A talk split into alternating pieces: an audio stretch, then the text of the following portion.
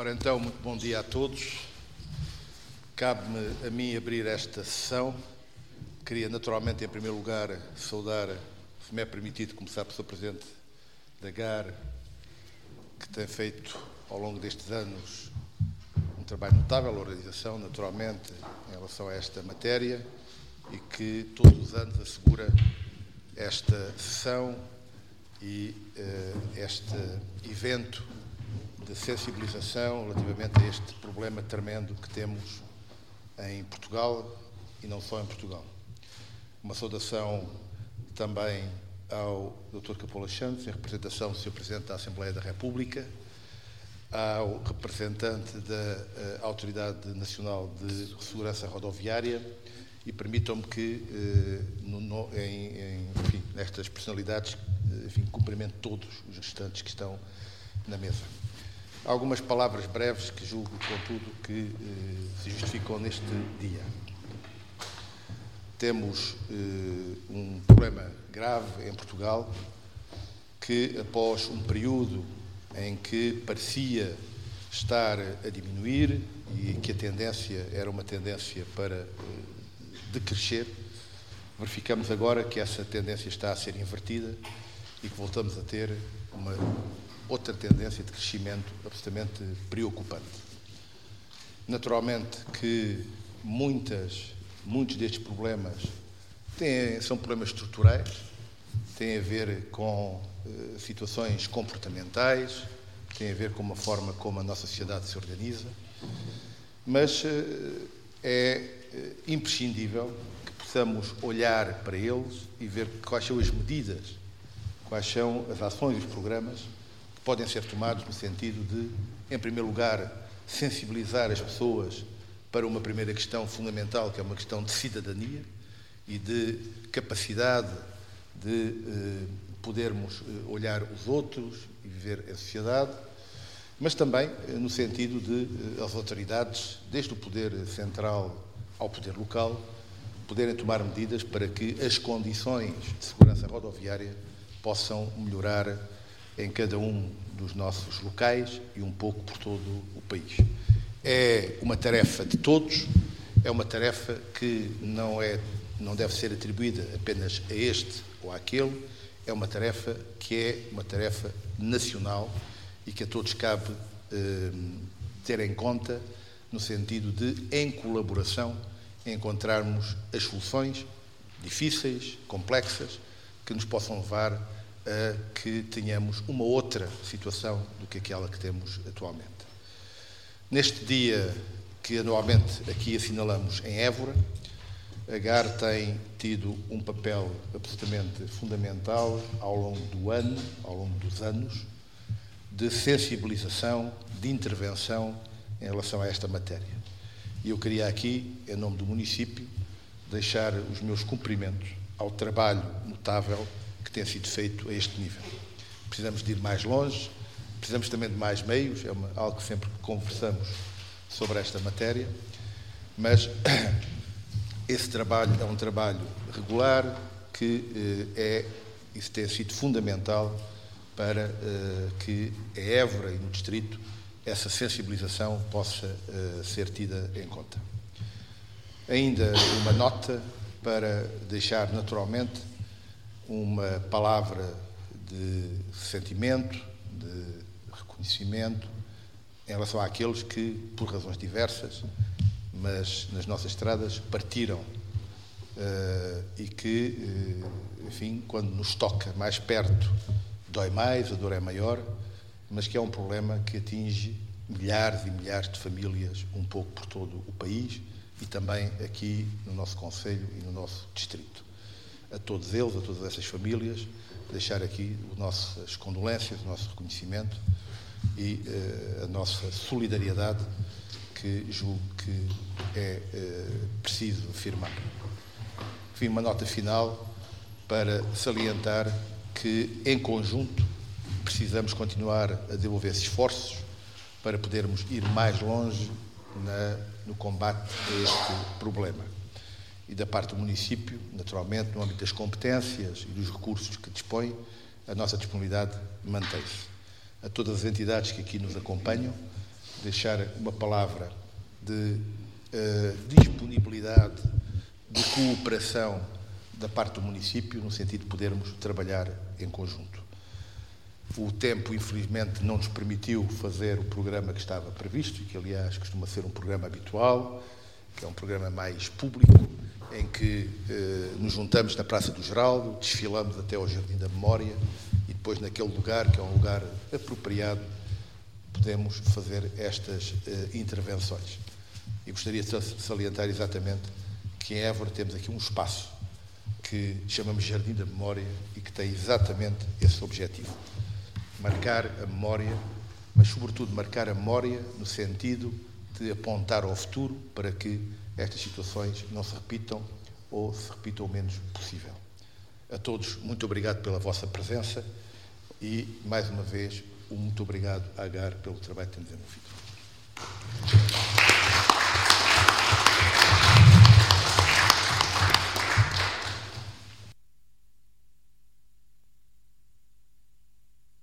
É só porque estão a gravar e, portanto, convém. Queria começar por cumprimentar toda a assistência, todas as entidades que aqui estão presentes. Uh, neste dia e todos os outros também que, não estando aqui presentes, contribuíram e têm vindo a contribuir desde há longos anos para a organização do Dia Mundial em Memória das Vítimas da Estrada. Queria, de uma forma muito especial, uh, cumprimentar a mesa cumprimentar uh, o Sr. Presidente da ACAM, o Sr. Presidente da Estrada Viva, uh, o representante da, do Comando Nacional da PSP, representante do Comando Nacional da, da, da GNR, o Sr. Presidente da Câmara, o Sr. Presidente da Autoridade Nacional de Segurança Rodoviária, que também está em representação do Sr. Ministro da Administração Interna, e uh, o Dr. Capola Santos, deputado da Assembleia da República e que também está em representação do Sr. Presidente da uh, Assembleia da República. Eu peço desculpa de me ter esquecido do representante da Liga dos Bombeiros, o que é uma peça fundamental uh, no, no, problema uh, das vítimas da estrada. Peço imensa desculpa.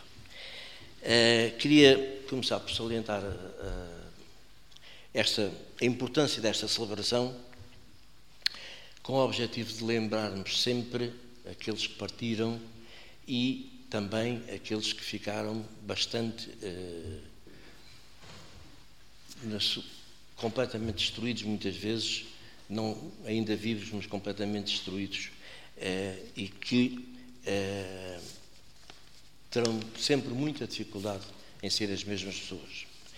Desde 2004, que nós aqui, um grupo de cidadãos e um grupo de entidades muito vastas, também já nessa altura enquadrado por uma coisa chamada uh, rede uh, de uh, entidades pela Estrada Viva, que depois, mais tarde, foi dar a ocasião à Estrada Viva, celebrar este dia sempre desde 2004 para cá, todos os anos, e no, neste terceiro domingo de novembro, e vamos continuar a fazê-lo com certeza.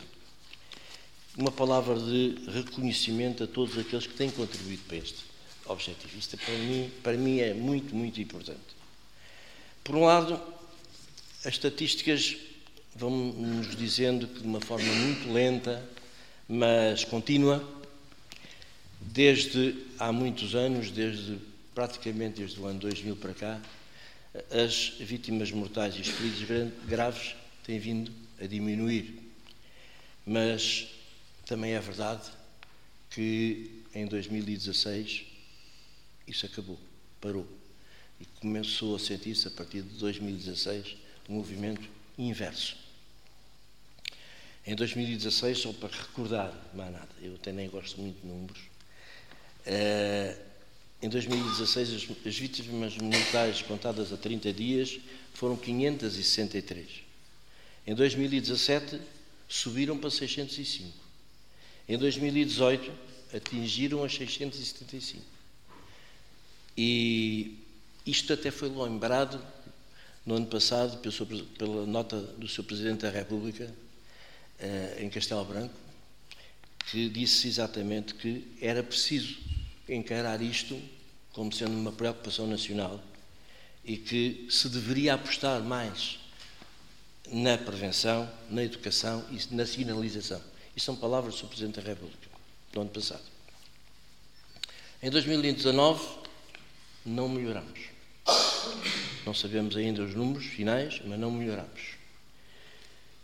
O apoio às vítimas e às suas famílias continua a não existir. Os planos estratégicos, e foram feitos vários ao longo destes últimos anos, continuam a não ser executados na sua totalidade. A sociedade civil continua a não ser apoiada, nem muitas vezes ouvida.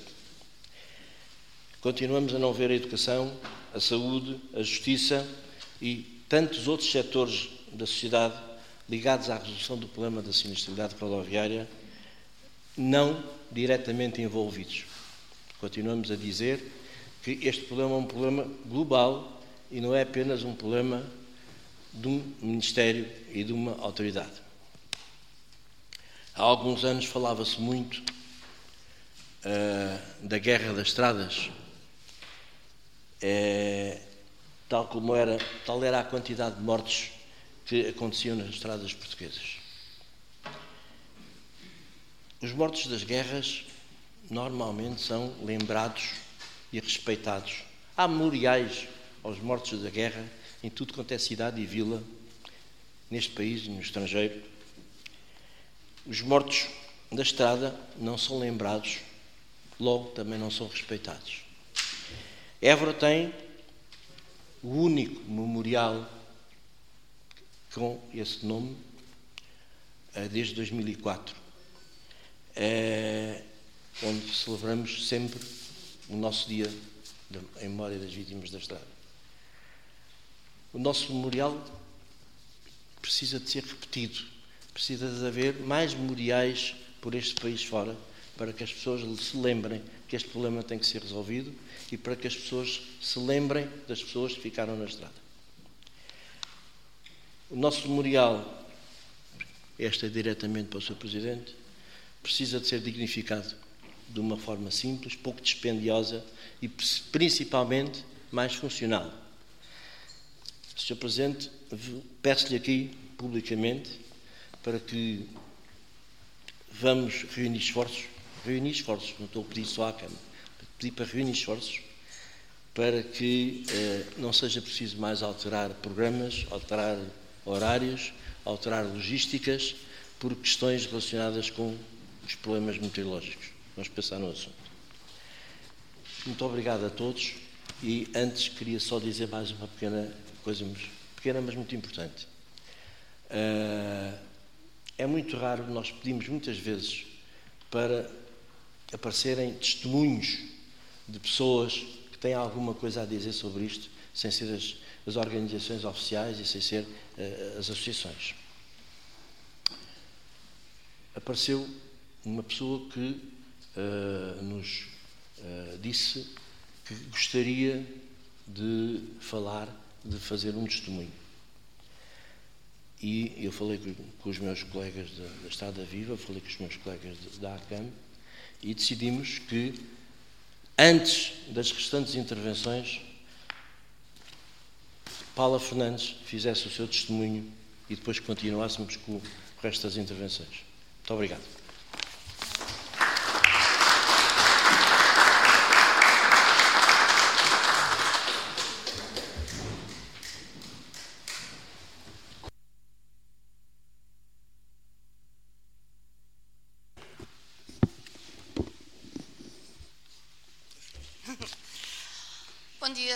todos e a todas. Obrigado pela, desde já pela disponibilidade em que tiveram para vir prestar o meu testemunho. Peço desculpa pela voz um pouco embargada, mas é fruto do sentimento que sinto no dia de hoje. Então, vou, estas questões que falaram da estrutura, dos planos estratégicos, tudo isso, eu vou deixar para vocês. Para mim, vou, vou só dizer aquilo que sinto enquanto filha de uma vítima da estrada. Relembro o dia 9 de maio de 2017. Acordei à mesma hora e realizei a minha rotina diária para ir para o trabalho. Recordo-me do meu último atendimento social, que sou assistente social num centro de saúde. Tratava-se de um genro de um GNR que estava em fim de vida e iria para uma unidade de cuidados paliativos. Sempre que prestava apoio ou sempre que presto apoio aos meus utentes em fim de vida e seus familiares, só, penso, só pensava na altura e um dia, quando for comigo, como é que eu vou lidar com esta, com esta situação? E isso dava-me e continua a dar a empatia necessária para ajudar os que sofrem de forma individualizada e humana. Sempre na perspectiva de me pôr no lado lá. É claro que eu não consigo perceber o que é que está a sofrer uma mãe que tem um filho vítima de cancro, mas consigo me pôr com uma empatia necessária para conseguir aliviar o sofrimento daquela família. Durante o meu atendimento, o meu telefone tocou várias vezes. Nunca o atendi, como forma de respeito à pessoa que se tinha em frente. É assim que atuo diariamente. Terminei o atendimento e fui ver as chamadas. Eram várias. Era do meu marido, da minha irmã, do meu tio. Fiquei apreensiva. Liguei para o meu marido, que me, atende também de voz embargada, e disse: O teu pai teve um acidente, um bocado grave. Está no Hospital de Santa Maria. E eu, eu disse, vou já para lá. Ainda parei um bocadinho, uns segundos no gabinete a pensar o que é que estava a acontecer. Mas quase naquele momento entendi que a minha vida iria mudar para sempre. E, no entanto, não arrumei o meu gabinete pensando amanhã voltaria e que vou, e vou continuar a trabalhar. Sendo, sendo que amanhã para mim seria um dia normal. Saí a correr e em 10 minutos estava no Hospital de Santa Maria. Não me lembro de nada durante a viagem. Não sei se excedi velocidade, não sei se passei sinais vermelhos, não me lembro de estacionar. Não me lembro quais foram as, pessoas, as primeiras pessoas que encontrei. Lembro-me que vi o meu marido com a minha prima, vi a ambulância que trouxe o meu pai e depois vi a minha, a minha irmã e a minha mãe que choravam e dizia que era grave. No início, agarrei-as e disse: Vai ficar tudo bem, o pai é forte. E está num bom, está num bom hospital. Mas mais tarde, vejo o meu marido que, vejo meu marido que me disse: O acidente foi grave, foi com um caminhão. E que o meu pai não estava nada bem. Ele tinha estado no local do acidente. Vi os GNRs do destacamento de trânsito de Torres Vedras que tinham estado no acidente e foi muito fácil ler as caras, a face deles que a situação não era boa. Tenho a recordação dos profissionais de saúde que connosco usaram uma atitude de fuga, ressalvando, ressaltando, ressalvando a atitude de um auxiliar de ação direta que não precisou dizer nada. Foi a sua única expressão, foi o olhar que percebi que nesse preciso momento ela estava a sentir a, minha, a nossa dor.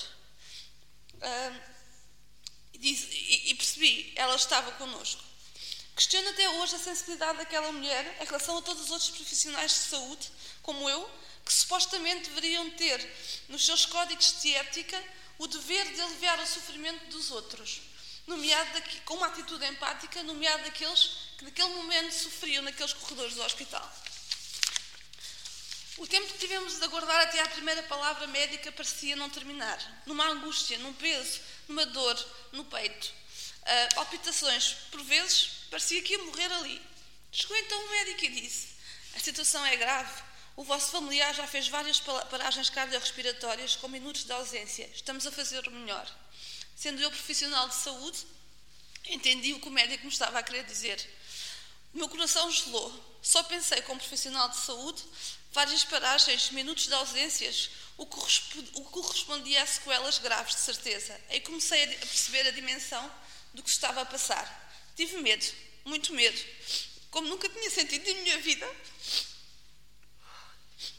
Não conseguia pensar no que estava a acontecer. Tive medo que tivéssemos de tomar algumas decisões, como reanimar, não reanimar, como parar ou não parar máquinas. Sentia que a cada minuto o meu pai estava mais longe de nós. E o medo, e só o medo se apoderou de mim. Apetecia-me chorar, gritar, vomitar. Naquelas, naqueles corredores somos invisíveis. existe ninguém que se aproxime de nós. Comparando agora com um caso mediático da Sara, a Sara que deixou o menino no lixo, que era, a Sara também, também é uma, uma, uma cidadã que foi invisível, que ninguém a viu e que foi transparente para todos os serviços que, até que encontraram o bebê. Era assim que eu me, era assim como, foi assim como me senti. E é assim que se sinto os serviços de hoje. Já numa ansiedade que me entropiciamente percorri todos os corredores daquele hospital na ânsia de ver o meu pai, porque todos sabíamos que já tinha saído da sala de reanimação. Até os GNRs saíram e na face do sargento ajudante Nunes, que foi, que foi, uh, que foi de uma atitude muito nobre desde o início até ao fim, vi que o fim estava próximo e vi porque desde o início ele teve uma atitude de louvar connosco, sempre de proximidade, e quando saiu, nem, conseguimos, nem nos olhos nos conseguiu olhar. Conseguimos perceber que o pai iria subir aos cuidados intensivos. E não sei, aí deu-me deu um, um alívio. Cuidados intensivos, se calhar existe mais coisas a fazer. E não sei como, nem por onde, andamos, conseguimos chegar à porta e ali já estava a família reunida. Reunimos todos à porta dos cuidados intensivos. Lembro-me de querer vomitar, tal era a ansiedade. Instantes depois vimos o elevador a subir e parou. Abriram-se as portas e lá vinha o meu pai, esgar de dor, uma face de terror, inconsciente, mas quero acreditar que nos tenha ouvido gritar por ele, que tenha ouvido as, as nossas vozes. Minutos depois, sobe o médico, que não esperava encontrar-nos ali. Ficou branco quando nos viu. Percebeu que a notícia, a notícia tinha que ser dada naquele momento, assim a seco uh, como nós, como eu que trabalho numa equipa de cuidados paliativos, trabalho como, como, como dar mais notícias, como trabalhar com estas famílias. Ali não havia tempo, era dar naquele momento. O senhor faleceu. Lembro-me os gritos, lembro-me os pontapés, só pedi medicação para não sentirmos aquilo, aquela dor, impossível de suportar. E mais uma vez, ficamos sozinhos. O médico entrou para os cuidados intensivos e nunca mais veio ter connosco. Gritamos, choramos, implorei por medicação, mas nada. Éramos só mais uma família que tinha perdido um familiar num trágico acidente de viação, como acontece todos os dias nos hospitais de Portugal. Assim, sem qualquer apoio médico, fomos abandonando o local. Deixamos lá o meu pai. Não veio connosco, nunca mais nos iria acompanhar, nunca mais o iria ver. Voltamos para casa, mas ainda não percebíamos o que tinha acontecido e o que ainda estava para acontecer. Lembrava-me de uma operação quando fiz, em criança, na sequência de uma doença oncológica, e quando acordei lá estava o meu pai, o meu herói, com uma cassete de onda-choque. Ali nunca mais o poderia ver acordar. Passou o amanhecer e tivemos que dar a notícia aos netos. A outra paixão do meu pai, para além das filhas. Os netos eram a sua paixão nestes últimos tempos. Lembro da cara de dor, de pânico daquelas duas crianças que naquele momento souberam que ficaram sem o avô, que para eles era um padrão uh, também nas suas vidas. Pensamos que aquele era o momento mais difícil. Mal sabíamos para nós, mal sabíamos nós o que estava para vir e o que ainda íamos passar e o que ainda estávamos a, que estávamos a passar. Nessa semana houve greve de médicos legistas, sendo que a autópsia do meu pai só foi feita no sábado ou seja, de terça-feira a sábado, com muita pressão nossa, da nossa parte, da agência funerária e de todos aqueles que eu consegui, médicos, enfermeiros que eu conheço, que consegui uh, pressionar os serviços. Durante estes dias, tivemos na nossa privacidade sempre invadida por pessoas que nos queriam dar os sentimentos, sim, pessoas amigas, outras que queriam saber os aspectos mais mórbidos do acidente que nós não queríamos Outros que vinham contar coisas que ouviram do acidente e nós também não queríamos ouvir. Dia após dia. Foram dias nesta angústia. Até que sábado, no sábado podemos preparar o velório e o crematório para domingo. Fomos informados pela agência funerária que as câmaras de frio. Mas nesse dia, fomos informados pela agência funerária que as câmaras de frio do IML estavam quase todas avariadas. E o acumulado de cadáveres devido à greve o meu pai tinha ficado todos aqueles dias debaixo do ar-condicionado. Pressuponham como estava o corpo do meu pai.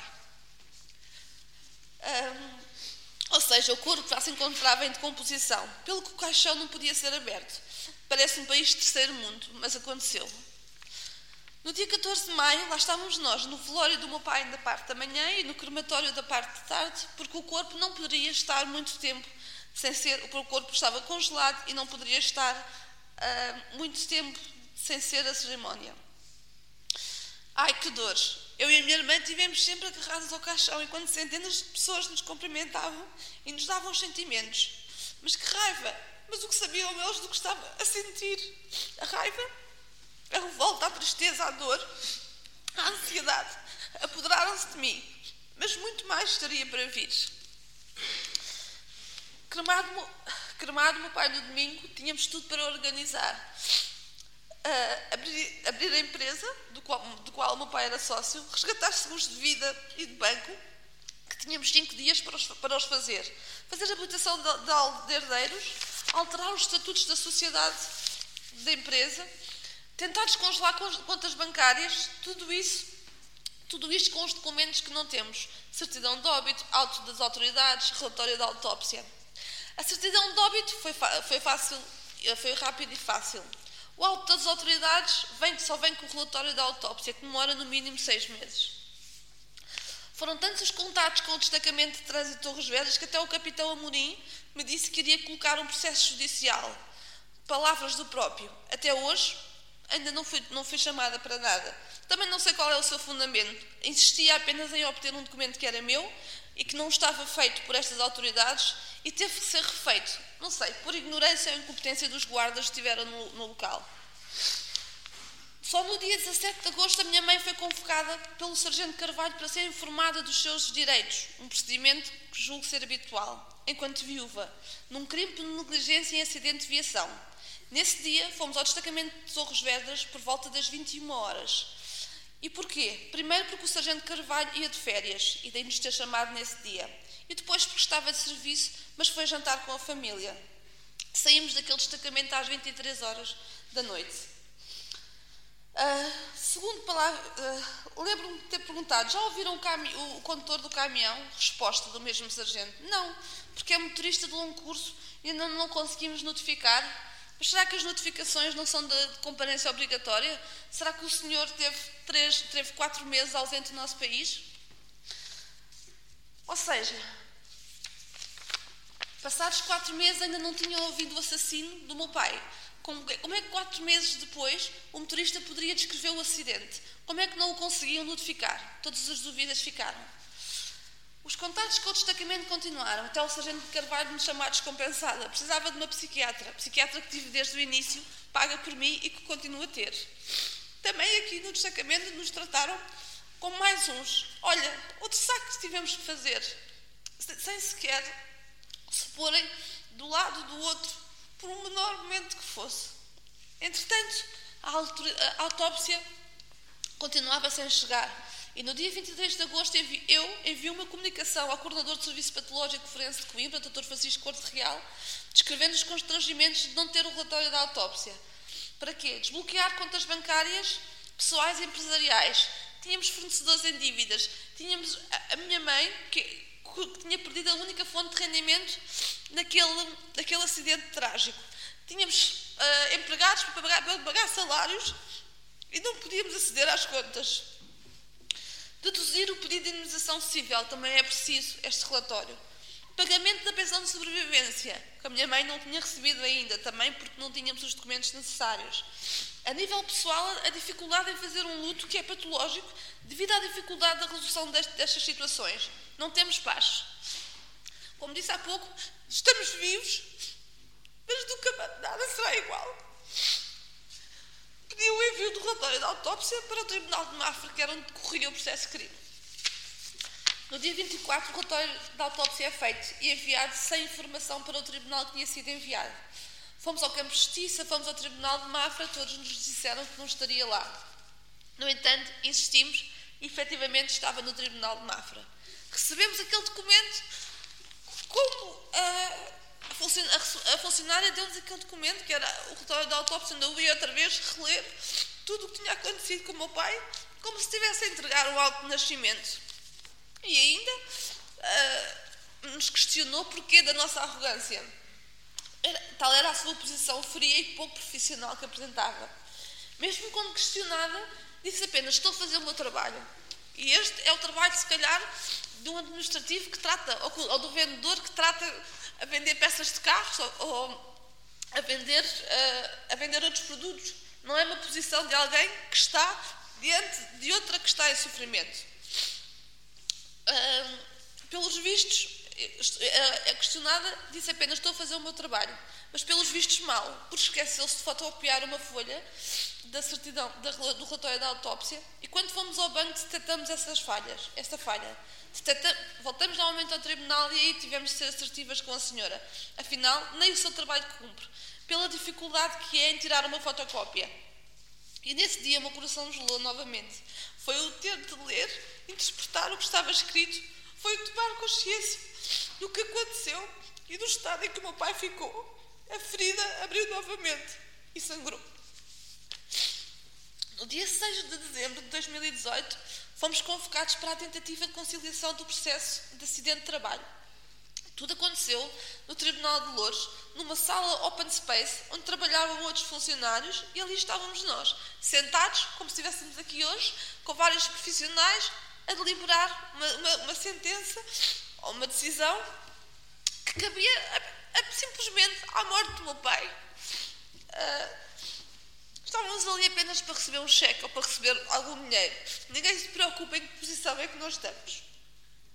Ninguém entende que é da morte do meu pai que se fala. Em, em, em setembro deste ano, a minha mãe começa a receber a pensão de sobrevivência do CNP, após a entrega do auto da conciliação. Uh, do auto de conciliação passados três dias. Ou seja, desde maio de 2017 até setembro de 2019 não houve rendimentos. Claro que recebemos com os retroativos devidos. Este processo ainda não está terminado. Aguardamos o julgamento. Questiono quem nos auxiliou com o apoio psicológico. Onde é que está o apoio no luto? Onde é que, onde é que temos instituições para este fim? A nível económico, quem auxilia as famílias que, ao contrário de nós, não têm outros rendimentos e que, no caso da minha mãe, ficou sem a única fonte de rendimento. Com que humanização são tratados estes processos? Se o IML dá prioridade às análises de álcool, de drogas dos, dos indivíduos que são, que são, uh, são, são, são detidos no fim de semana porque saíram, foram beber um copo à noite, beberam demais e tiveram um acidente ou, ou não, mas são estes os resultados que têm que ser células, porque estas pessoas têm que ser presentes a juiz no dia seguinte. E o tribunal, o que se perde com os detidos de álcool, pequenos furtos, etc. E estes casos, onde é que ficam? Há, do, há, há dois anos e meio que aguardo pelo, pelo, pelo, pelo o desfecho desta situação. Gostaria de fazer deste depoimento só após o caso terminado e encerrado, mas como não sei quando é, vou sofrendo em silêncio uma dor que bate que bate lentamente. Sinto que a minha família somos umas saras em que a sociedade não sabe o que nos fazer nem como tratar o problema. Então adiam, adiam, adiam. Adiante também o nosso sofrimento. Obrigado pela vossa atenção. E era isto que eu queria dizer. Passar realmente a palavra para além de uma questão estratégica que todos os, os os órgãos têm que estar envolvidos, é também perceber como é que são tratadas estas famílias durante este processo. Era o mais importante. Obrigada.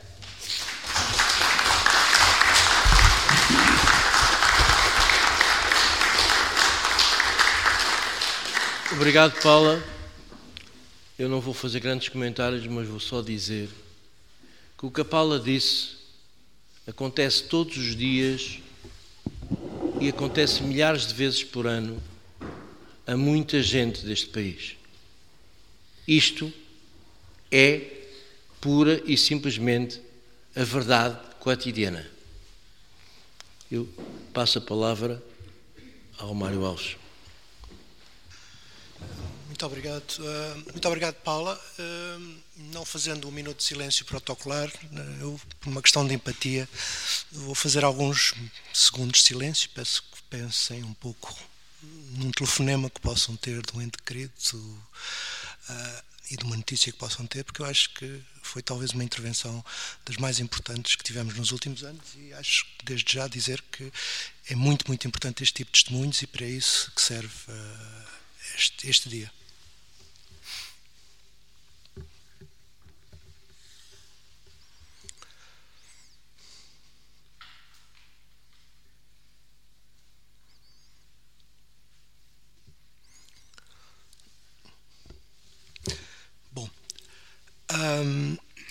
Para além desta questão, que parece que só acontece aos outros, a Paula também refere uma questão muito importante que já referiu o Adérit, que é a assistência pós-sinistro, que é de facto uma vergonha o que acontece em Portugal. A ACAM, com a Estrada Viva, organizou um, um seminário sobre processos de assistência pós-sinistro na Europa. Talvez o Manuel João também possa falar um pouco sobre isso, mas uh, constatamos com grande facilidade que Portugal é um dos mais uma vez um dos países que uh, não existe quase nada sobre isso e é muito importante perceber uh, o que é que falta fazer ao nível do apoio institucional a estas famílias. Um, Resta-me agradecer presença das, das, entidades que aqui estão, em especial à Câmara de Évora por nos ter acolhido.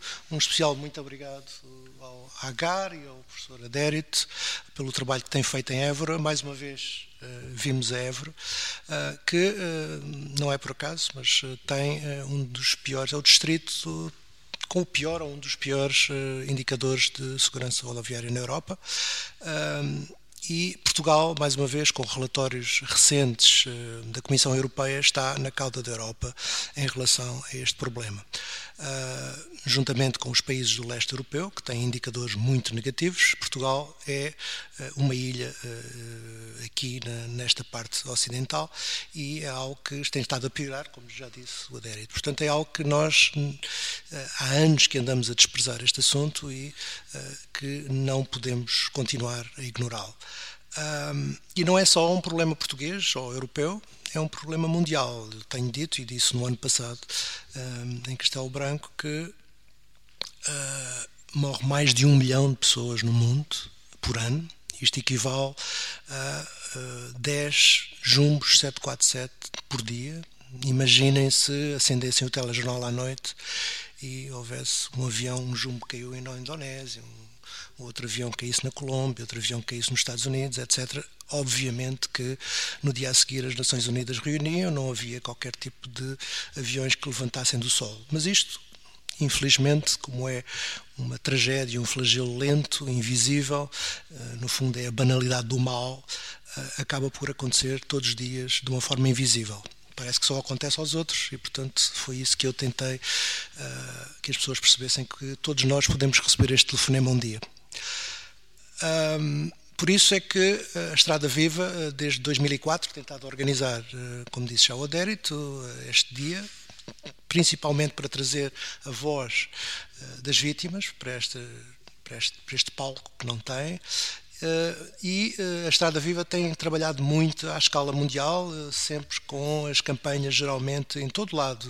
mesmo este ano e nos, nos últimos anos, na Indonésia, na Bélgica, nos Estados Unidos, estão a usar cartazes da Estrada Viva Portuguesa, portanto é algo que, através da ACAM, da generosidade da ACAM, tem, temos trabalhado sempre com também palavra especial de agradecimento ao Luís Escudeiro e à Lúcia Pepper, que têm trabalhado muito a questão dos cartazes, etc., a nível mundial.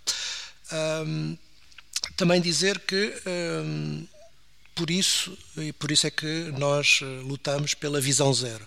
Isto é, eh, é um bocado incompreendido por muitas autoridades portuguesas. Eu recordo que há 15 anos, quando conheci o Manuel João, uh, alguns no Centro Cultural de Belém, Manuel João falou na visão zero e uma mesa bastante institucional riu-se como se fosse uma impossibilidade. Ora, obviamente, o Manuel não, não inventou isso, era algo que na Suécia se conversava e, neste momento, Lisboa tem um plano para a visão zero, uh, quase todos os países europeus têm uh, a visão zero no seu, no seu, na sua política nacional eh, de segurança rodoviária e, portanto, a Estrada Viva nos últimos anos tem-se batido para que uh, haja uma visão zero. A visão zero é, é um conceito uh, que totalmente diferente do que se tem abordado em Portugal e não se aceita algo que sempre me envergonhou a mim pessoalmente e e acho que envergonha a toda a gente quando se vê uh, pessoas a irem à televisão a dizer que Portugal está a trabalhar muito bem e que estamos a fazer muito bem e que ganhamos prémios europeus, quando que em qualquer país da Europa sabemos que politicamente o discurso é temos que fazer mais, temos sempre que fazer mais até que eh, de facto este tipo de situação não aconteçam.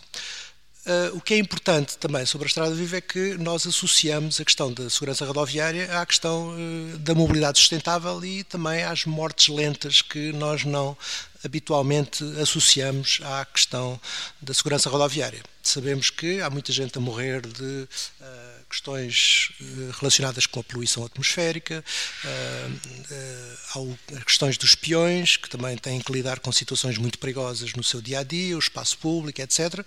E, portanto, é esta junção entre as questões ambientais ligadas ao uso do automóvel que também nos move.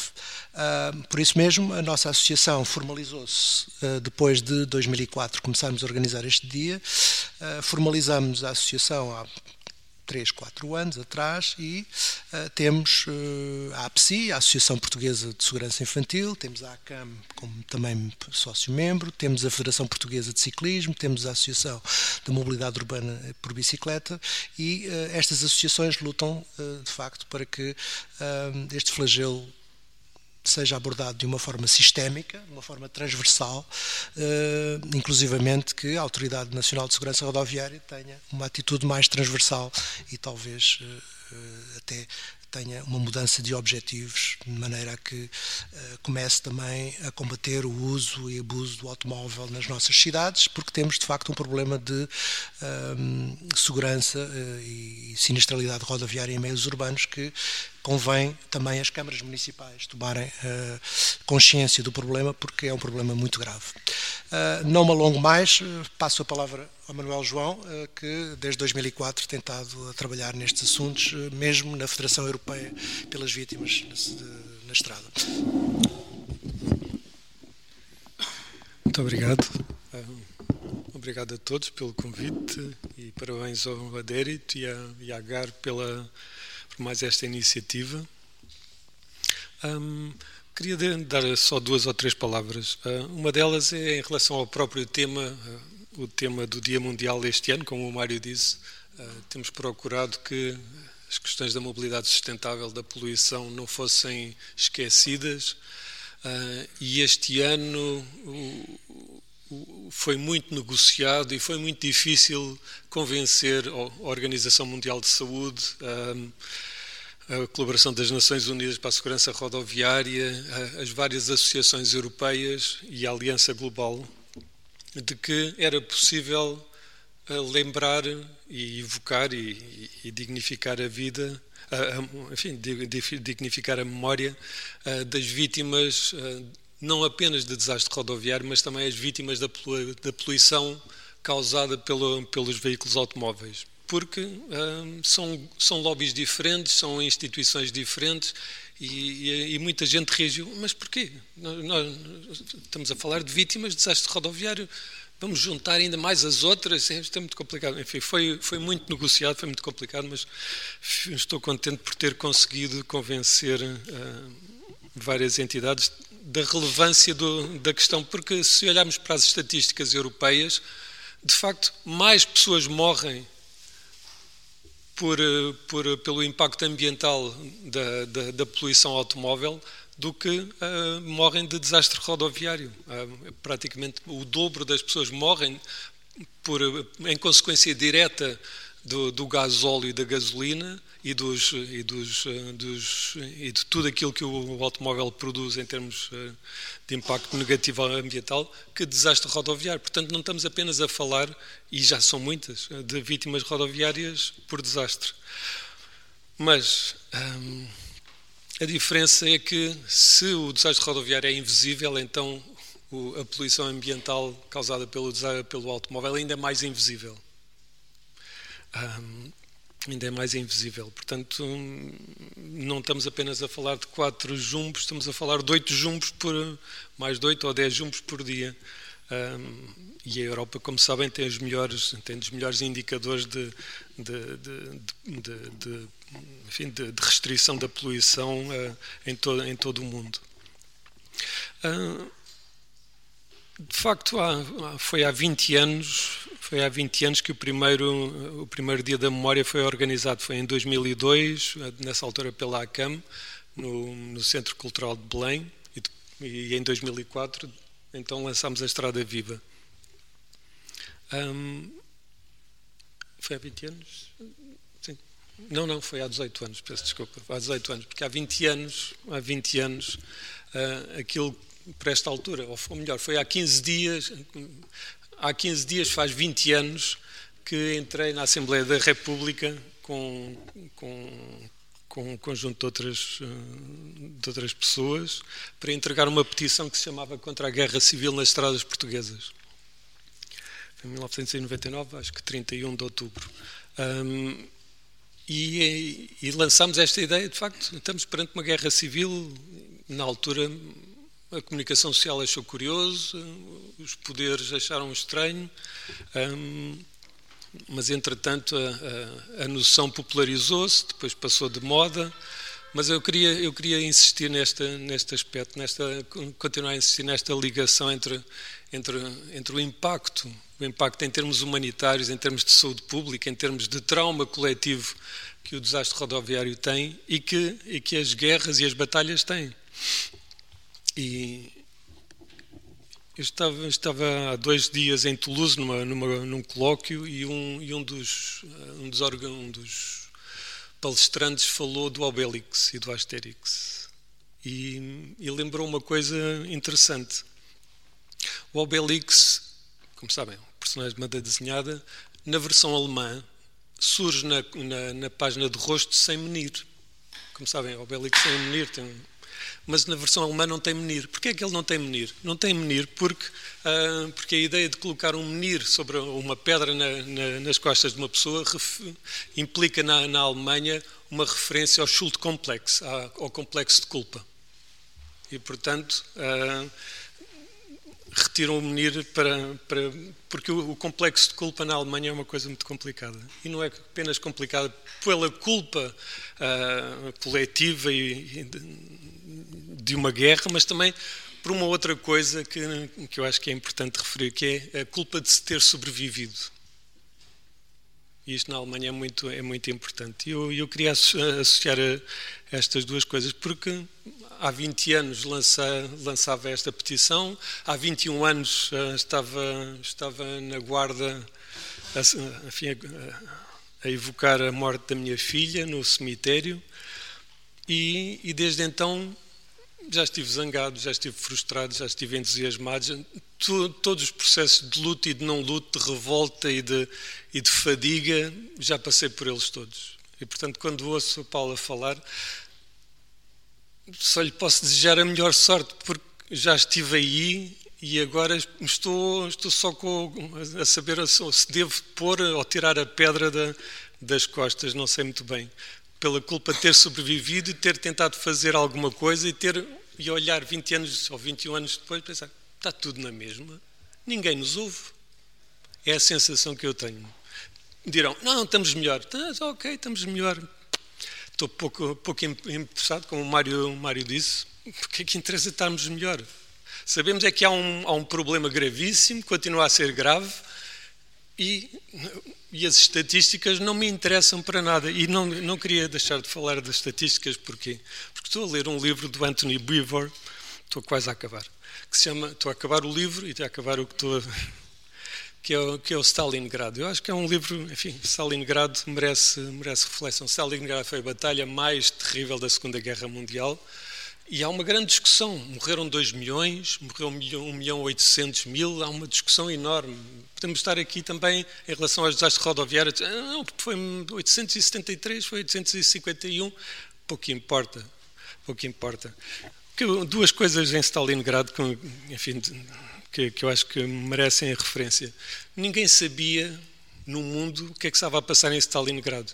Portanto, nós estamos agora há 77 anos da, da, da, primeira ofensiva soviética sobre, sobre, sobre o sexto exército alemão. Portanto, foi mais ou menos nesta altura, 23 de, de novembro, 22, 23 de novembro. Nem, ninguém na União Soviética sabia do que se estava a passar, ninguém na Alemanha sabia do que se estava a passar. É foi uma batalha e um, uma batalha terrível que durou meses, dos, dos o pior dos horrores que podem imaginar com canibalismo, com o horror, o horror. E ninguém sabia. Ninguém, porque os governos é melhor não é melhor não é, é melhor não não tornar esta coisa visível. E eu acho que os desastres rodoviários têm esta, esta partilham com Stalingrado esta coisa. Não se, é melhor não, não chamarmos a atenção para o assunto. E também outra, outra questão que me parece interessante é que em Stalingrado 2 milhões de pessoas, 1 milhão e 800, 1 milhão e 800 mil pessoas morreram, não sabe bem, mas quantos morreram de, de, de, em combate direto? Não foram 1 milhão e 800, em combate direto foram muito menos. Morreram de centria, de tifo, de congelamento, enfim, de congelamento, de fome, de exaustão, de, de desastre rodoviário, uma boa porção. E, e, por isso é que eu não queria deixar de lembrar que não, não, as vítimas de, do automóvel não são apenas as vítimas do, do choque automóvel, por mais horrível e, e, e terrível e impactante e, que, o, que o desastre rodoviário seja, a verdade é que o automóvel mata muito mais e mais invisivelmente, mais invisivelmente que apenas eh, em choque direto. E não digo mais. Obrigado.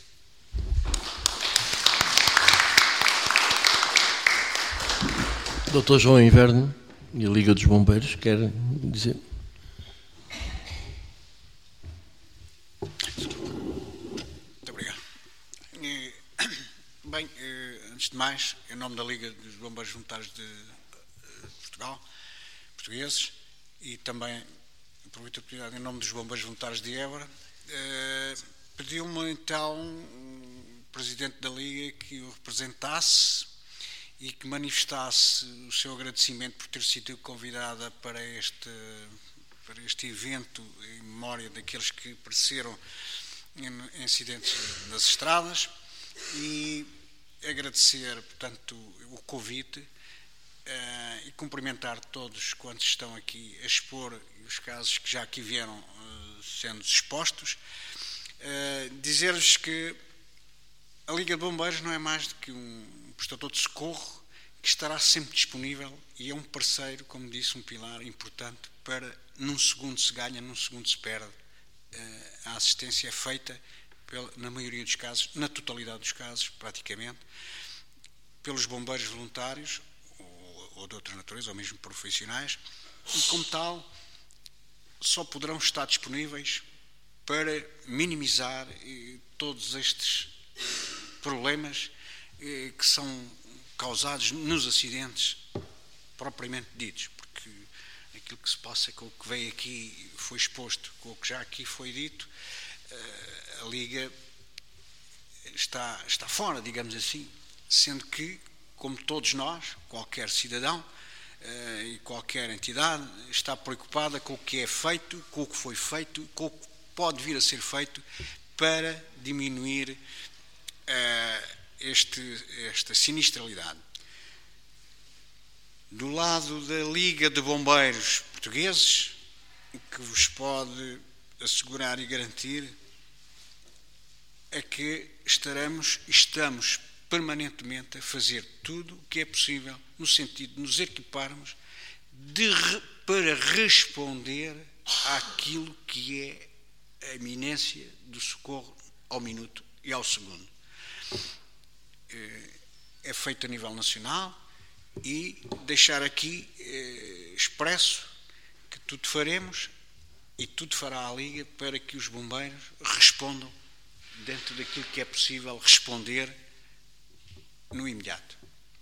É, é tudo quanto podemos dizer, mais não podemos fazer, porque outro, tudo o que é, é feito é montante da ação da Liga ou dos bombeiros tudo uma prevenção.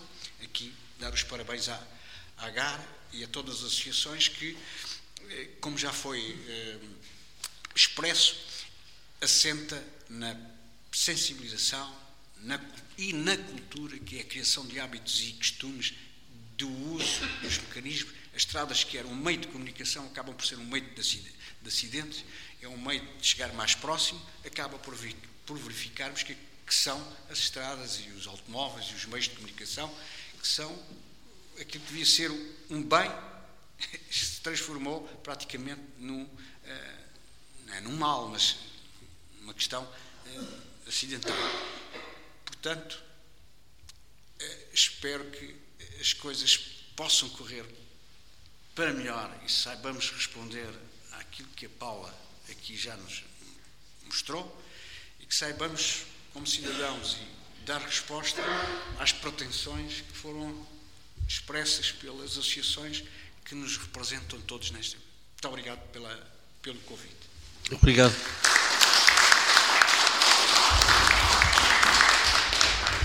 Obrigado à Liga. Eu passava à Alfés Daniela Ribeiro, em nome da GNR.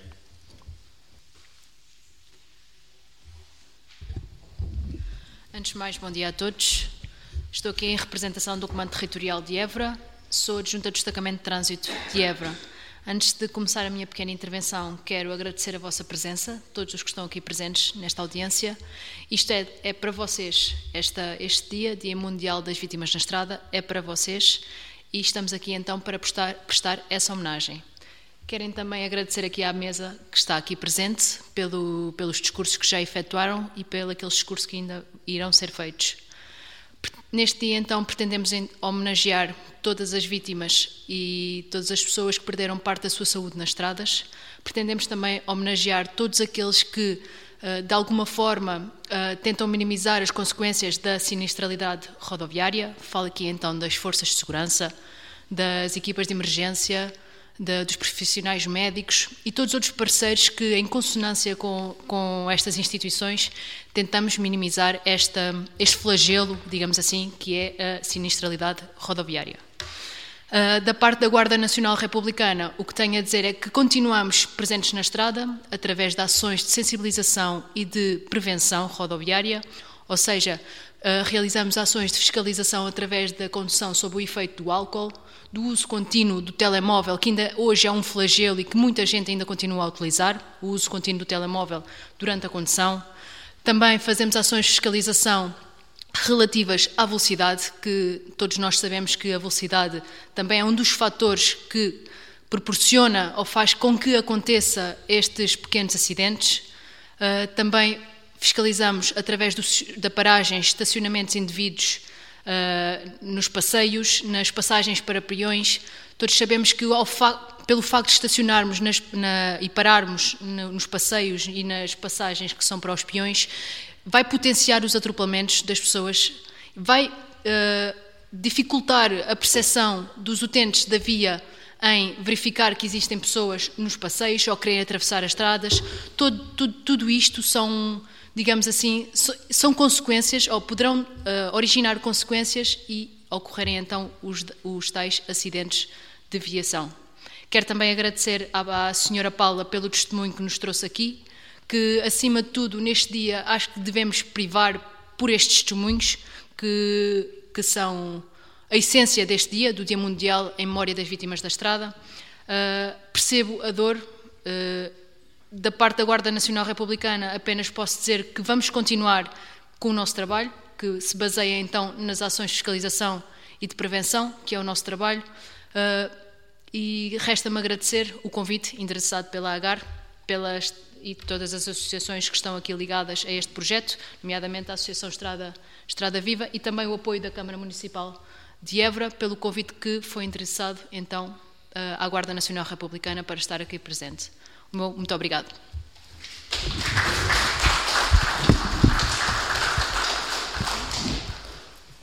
Muito obrigado, GNR. Eu fazia um pequenino parênteses apenas para dizer que muito do trabalho da GAR é feito em parceria com a PSP e a GNR. Um dos nossos projetos mais interessantes, que é o Road Park em Arreolos, só funciona sempre com pessoas nossas e com militares da GNR lá presentes. Portanto, este trabalho já vem há, há, vários anos, é um trabalho que queremos continuar e, da mesma maneira, dar os parabéns à Escola Segura e à GNR, por, de facto, por, pelo trabalho que também têm desenvolvido e que têm colaborado connosco. A seguir, dava a palavra ao uh, Sr. Presidente da Autoridade, que está também em nome do Sr. Ministro da Administração Interna.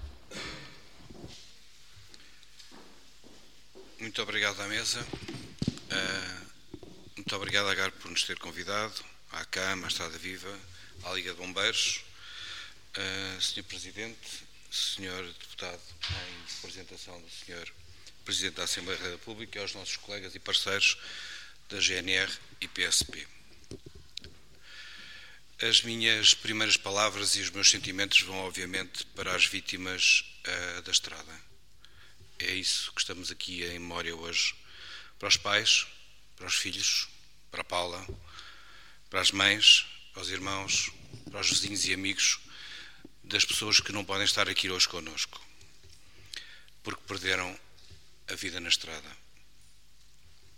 Em, em 2009, 2018, perdão, foram 675 famílias que viveram o drama da Paula.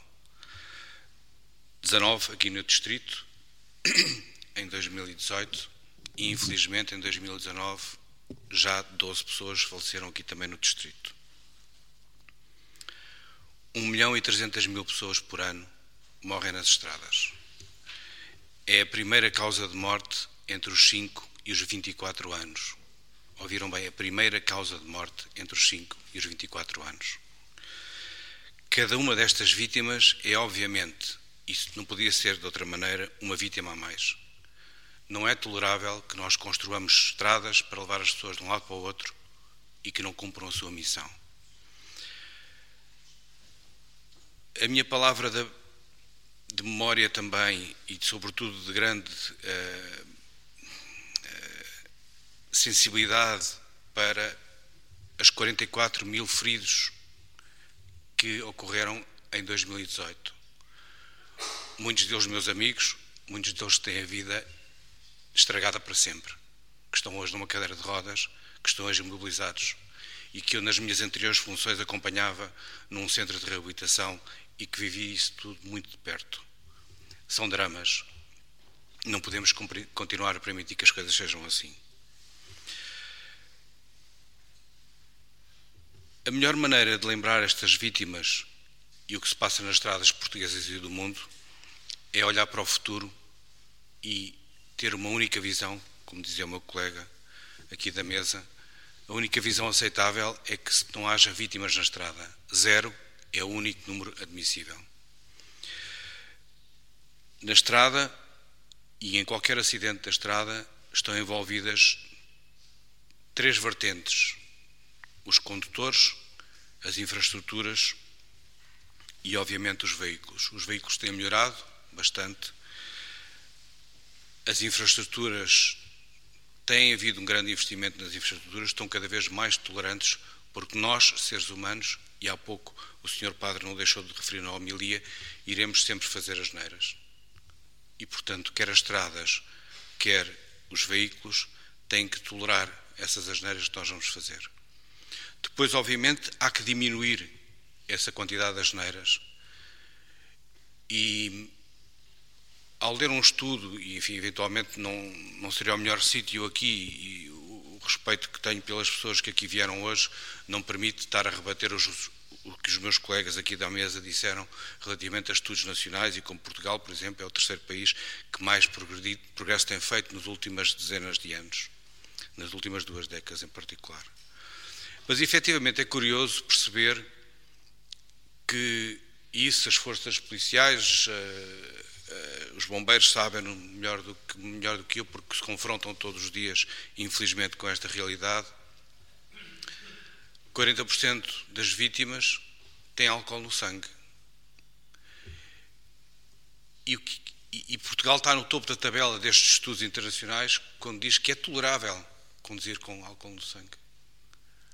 Isto não pode continuar assim. Nós temos que. Isto é uma questão nossa. Nós próprios, todos nós, temos de ter responsabilidade ao entrarmos, ao irmos para a estrada e pegarmos num carro, numa bicicleta, ou sermos espiões e atravessarmos a rua com headphones e a olhar para o telemóvel, todos nós somos responsáveis.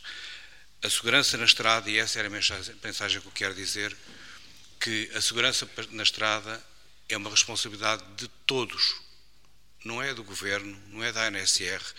Evidentemente, há bocadinho o meu colega ali dos bombeiros estava a dizer os bombeiros têm, têm um desempenho fenomenal. Eh, como o INEM, que cumpre e ultrapassa todos, todos os indicadores a nível europeu, para chegar a tempo e horas eh, aos acidentes. Aos nossos colegas das Forças de Segurança que trabalhamos em parceria, que obviamente são um papel, têm um papel fundamental na sensibilização, na educação e na fiscalização, mas o único, o único uh, número aceitável, de facto, são zero vítimas mortais nas estradas portuguesas. E acreditem, é nisto que estamos todos a trabalhar. Não acreditem que algum de nós não pensa nisso todos os dias. E queria deixar esta mensagem, que de facto, mais uma vez, uma mensagem de grande sensibilidade para as pessoas que perderam a vítima das estradas. Eu também já tenho pessoas, infelizmente, que passaram por isso. Um, e efetivamente dizer-vos que na Autoridade Nacional de Segurança Rodoviária todos os dias trabalhamos para que estas coisas não aconteçam. Não trabalhamos sozinhos, mas precisamos trabalhar com todos. Muito obrigado.